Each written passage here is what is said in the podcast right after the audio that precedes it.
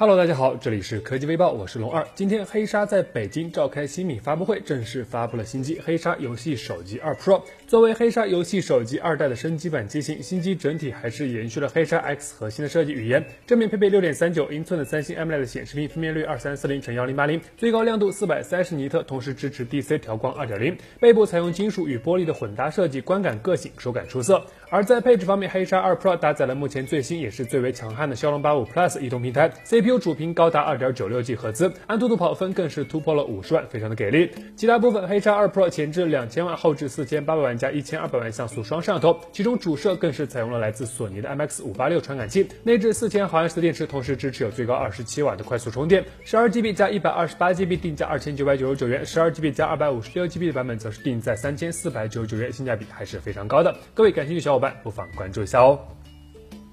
今天凌晨，苹果正式向开发者推送了 iOS 十三 Beta 五和 iPadOS 的系统更新。从目前的升级反馈来看，Beta 五整体的系统稳定性还不错，汉化内容更多。状态栏顶部右上角四 G 或 LTE 图标字体变粗变大，音量调节条变细变长，调节范围也从原本的十六级增加到了三十三级。长按可以快速调节，每一级都有微弱的震动。调节到最大或最小时，也增加了幅度更强的震动反馈。iPadOS 中主屏幕的图标密度支持调节，可以在四乘五网格和六乘五网格中进行选择，视觉观感更为精致。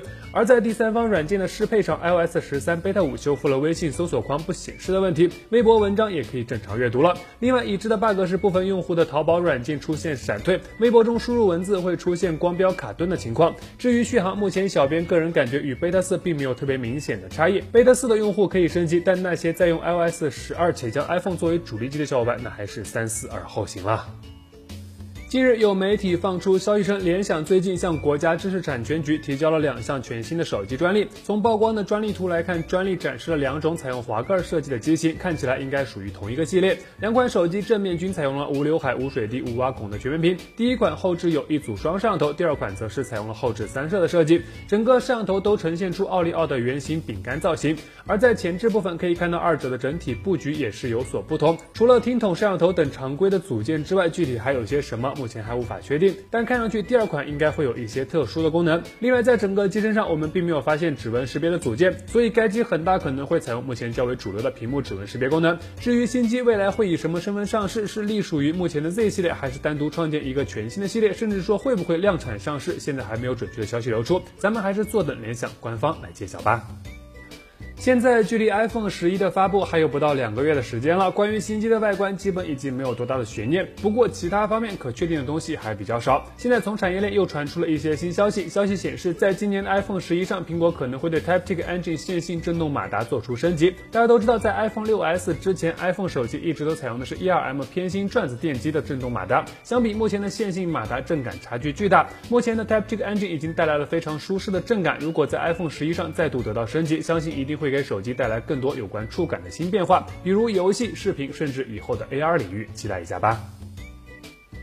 在五 G 商用牌照发放之后，手机厂商们都在紧锣密鼓地布局着自家的五 G 手机。就在今天，vivo 旗下子品牌 iQOO 手机就宣布，品牌的首款五 G 手机 iQOO Pro 将于八月份正式与消费者见面。综合目前的消息来看，iQOO Pro 在外观方面整体是会沿用目前 iQOO 手机的设计风格，正面配备水滴型的全面屏，将搭载高通骁龙八五五移动平台，支持最高四十四瓦的快速充电，支持屏幕指纹，后置一组纵向排列的三摄像头，同时背部 iQOO logo 的旁边还新增了一个五 G 的标志。iQOO 品牌自发布以来一直都有着超高的性价比，所以品牌的第一款五 G 手机自然也是受到了很高的关注。估计 iQOO 这一次带来的不光是性能上的惊喜，价格也一定会有所突破，拭目以待吧。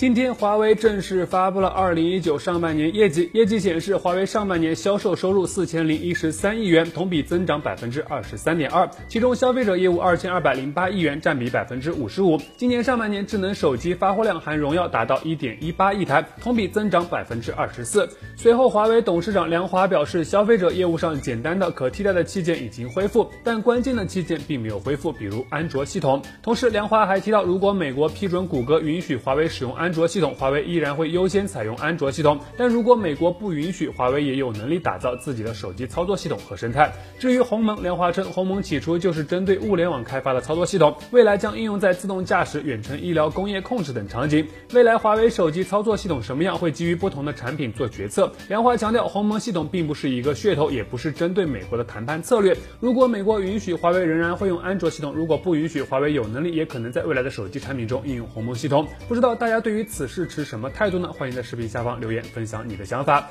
好了，那以上就是本期视频的全部内容了。淘宝搜索关键词“微角”，新选手机好配件等你来撩。当然别忘了扫码关注微角的微信公众号，获取更多更有趣内容。我们下期视频再见喽。